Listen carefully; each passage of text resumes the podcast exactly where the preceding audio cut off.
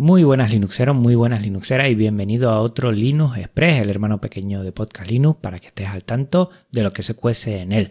Hoy vamos a hablar del episodio anterior, el Linux Connection con Nino Fox, el siguiente episodio, el kernel 6.5 que ya está en Arch Linux, el episodio de compilando podcast sobre distros para programar, la acreditación al profesorado de competencia digital que estoy realizando y habla bastante sobre Creative Commons y software libre, aunque esto de software libre lo voy a tener que matizar un poco.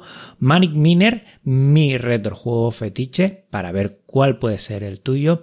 Y si quieres aprender a mejorar ajedrez, Liches es tu solución libre y gratuita. Y por último, busco para un siguiente episodio sobre distros madres a usuarios usuarias de Gentoo, de Mandriva y de Boy Linux. Pues bueno, volvemos al ataque aquí, siempre recordando el episodio anterior y ese Linux Connection con Nino Fox al cual agradezco enormemente que se haya pasado por aquí y que nos haya dejado ver lo que se cuece en todos estos maquinitas, en todos estos dispositivos eh, retro chinos que para hacer el custom firmware pues hay que, que manosear un poco. Y la verdad es que me gustó bastante espero que te haya gustado y conocer un poco más de los entresijos que al final todo eso es software libre. De nuevo te agradezco Nino que te hayas pasado por aquí y bueno estaremos en contacto que siempre que tenga alguna duda con alguna máquina pues vas a estar ahí y te voy a preguntar sí o sí o sí.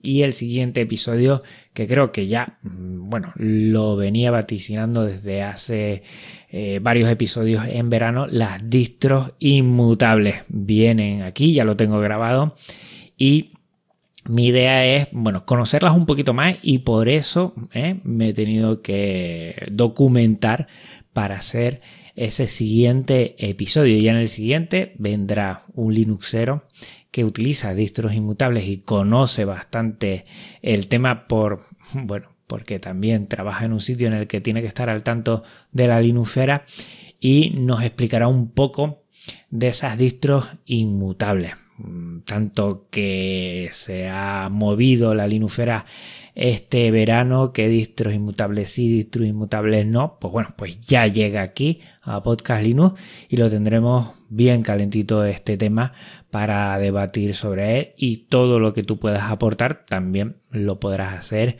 en redes sociales. Por cierto, que ya el kernel 6.5 está en Arch Linux, evidentemente también en otras distros, pero como Arch Linux, pues bueno, suele ser eh, una distribución que suele estar a la última, pues llegó ya. No noto muchas diferencias, la verdad, he estado preguntando por ahí y tampoco la gente nota muchas diferencias y eso que, bueno, habían publicitado de que para, por ejemplo, AMD sí se iba a notar o por lo menos venían mejoras. Yo por ahora no las noto pero bueno, pues ahí va, anda que anda, pues siempre el software libre avanzando y me parece una pasada, ¿eh? Como mm, si no es por el kernel, si son por las aplicaciones, si es por otro, por lo que es el entorno de escritorio, que el mío eh, Plasma siempre está actualizándose, tienes todo a la última con software libre. Me parece que es una pasada. Bueno, y vamos a ver cómo va mejorando. Ya he tenido creo que tres actualizaciones del kernel 6.5 y como siempre, pues genial, fabuloso. Y hablando de distros, ¿eh? no te pierdas el episodio de Compilando Podcast que hablan sobre distros para programar. Comenta algunas y al final toda la gente que también ha respondido pues dice que al final es, bueno, la distro que tú tengas más o menos, si la sabes después eh, llenar de programas que necesitas nunca mejor dicho, para programar, pues esa es tu distro para programar, que tampoco tiene que haber una genérica. Sabemos, por ejemplo, que en multimedia hay distros específicas para multimedia y yo utilizo Arch Linux y, bueno, lo voy llenando de, de componentes, aplicaciones, que tienen que ver con multimedia, con audio, con vídeo y al final lo tienes a tu gusto. ¿no? Esto de distros específicas, pues a veces también, sobre todo para empezar, igual eso tiene bastante sentido, pero después con los años, es lo que pienso yo, pues al final uno se hace con su distro y después la maquea la genera pues a sus necesidades y añade todo eso, que para eso es ese concepto de puzzle que tenemos en GNU Linux. Al final tú vas añadiendo lo que necesitas y dependiendo de ello, pues bueno, pues tiras por una o por otra distro. También tiene que ver mucho las experiencias que hayas tenido anteriormente, pero yo cada vez estoy más por mi forma de ser, más de acuerdo con las genéricas y después que tú eh, le añades lo que quieres. Y cuanto menos venga, mejor. Por eso me encanta Arch porque Arch viene pelada. A veces demasiado, ¿no? Pero bueno, eh, al final te haces un poco con ella y creo que le puedes sacar bastante partido. También he compartido en redes el tema de competencia digital. Es un curso, una acreditación que tenemos que hacer eh, todos los que trabajamos en docencia, en primaria y en secundaria. No sé si bachillerato. Mm, bueno, si, si conoces algo, me lo dices. Y tenemos que sacar, mm, bueno, unas acreditaciones son iguales que si fuera de, cursos de idioma. A1, A2, B1, B2, C1 y C2. Yo por ahora estoy haciendo el de A1. Yo lo he terminado, estoy pendiente de una nota con un trabajo final de, de la nota. Y la verdad es que me ha llamado mm, poderosamente la atención en positivo. Porque ya sabíamos desde el año pasado que tenemos que hacer esto mm, yo he empezado por el A1 sobre todo porque después tengo que informar a todo el profesorado del colegio. Yo soy el responsable de TIC en el centro de, lo que es tecnología. Y entonces, bueno, como todos lo tenemos que hacer, pues yo ya me he tirado a la piscina a hacer el más básico, que algunos me han dicho o me decían que era muy básico, y bueno, pues me he llevado una sorpresa de, que está bien. Se habla de muchas cosas, no es muy específico con aplicaciones que este es de Canarias, ¿no? Que se trabaja solo en Canarias, aunque habla de algunas. Y, y, te da al final una visión muy general del tema de cómo trabajar con el tema de la digitalización dentro del centro, qué aspectos tener en cuenta, mm, cómo organizarte me ha gustado, me ha gustado. Y entre varias cosas me ha gustado, primero, que hace mucha referencia a lo que es las licencias Creative Commons.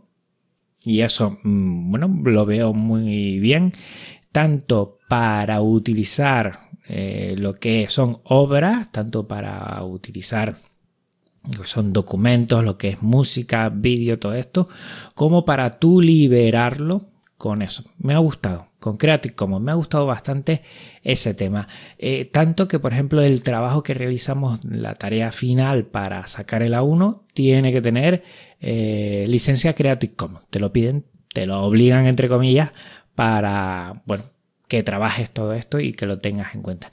Y después me ha llamado la atención que para audio y vídeo, pues proponen varios temas de software libre. Audacity para, para audio y para vídeo. Live también, otras también que son software libre y también otras que son privativas, pero bueno, pero hay bastantes de software libre. Aunque aquí mm, el pero siempre hablan ellos de open source. Prácticamente software libre no sale en el curso de competencia digital. Sí salen muchas cosas de open source pero todo lo que es respeto al copyright, el tema de Creative Commons, eso mm, lo comentan bastante y lo dejan bastante claro a la hora de utilizarlo y a la hora de compartir el trabajo y liberarlo. Y me ha gustado bastante. Más cosas, ya sabes que estamos con el tema de retrojuego, tanto con lo que es la Millo Mini Plus y después este último Linux con eso con Innofox.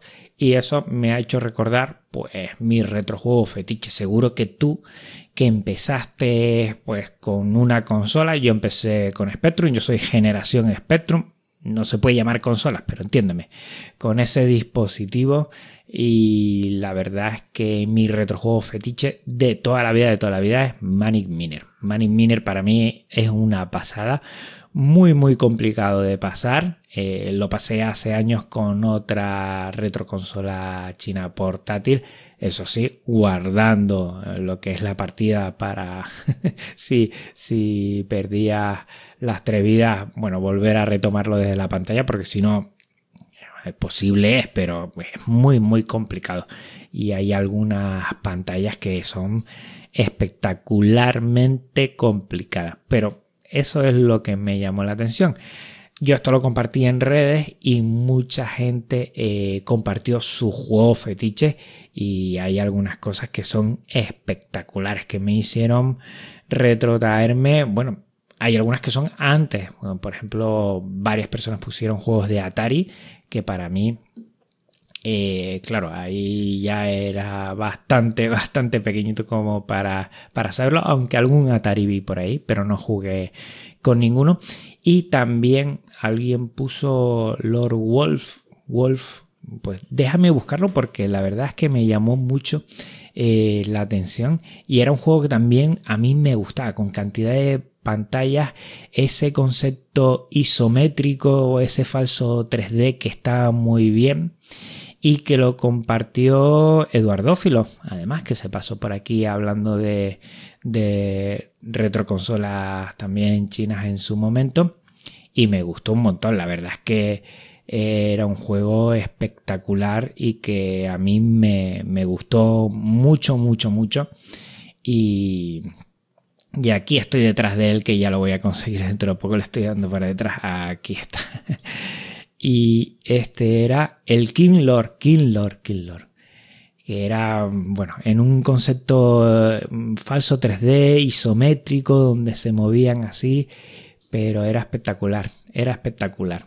Y bueno, aquí también ponen más eh, Jetpack, de Jetpack, mi madre, cuánto jugué yo también del Spectrum.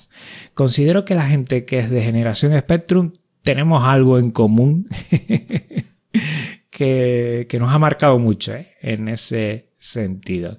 Y marcando me está marcando el ajedrez. Mira que intento, pero bueno, es una lucha para adelante, para atrás. Hay días pésimos, hay días más aceptables. Ahí voy.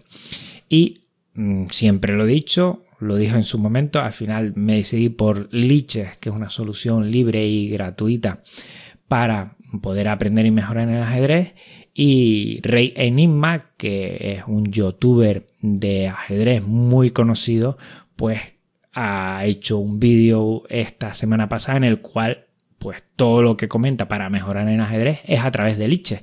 O sea que con Liches tiene suficiente a nivel aficionado y a nivel también diría yo de jugador de club, ya para niveles de maestros igual, no sé, ¿eh? pero igual se te puede quedar corto, pero para el, la mayoría de los mortales que jugamos al ajedrez, te puedo asegurar que, bueno, te da de sobra y ahí sigo, dale que te pego, a ver si poco a poco voy arañando, voy mejorando, voy subiendo elos y sobre todo disfrutando y aprendiendo mucho, mucho. Y por último, para un siguiente episodio, vamos a hablar de distros madres y necesito encontrar usuarios, usuarias de Gentoo, de Mandriva y de Void Linux que quieran venirse a un eh, Linux Connection y comentar eh, cuál es su experiencia. Va a ser muy, muy parecida a esas distros no debianistas, ese Linux Connection que tuvimos gente de Arch Linux, de OpenSUSE, tuvimos gente de Fedora y tuvimos eh, ya no me acuerdo de la última, me van a matar, pero me acuerdo que fue Jorge el que se pasó por aquí. Bueno, para hablar un poco con esas distros madres también de todo lo que es la experiencia y también bueno, darle luz y darle visibilidad a estas distros.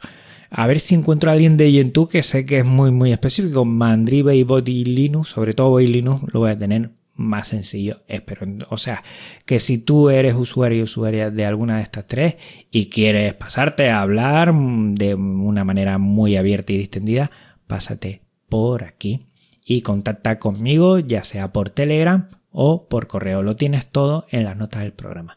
Pues nada, Recuerda que dentro de una semana tenemos esas distros inmutables y dentro de dos nos volvemos a escuchar aquí en un Linux Express. Un abrazo muy fuerte Linuxero, un abrazo muy fuerte Linuxera y nada, dentro de un ratito, una semanita, me vuelves a escuchar. Chao.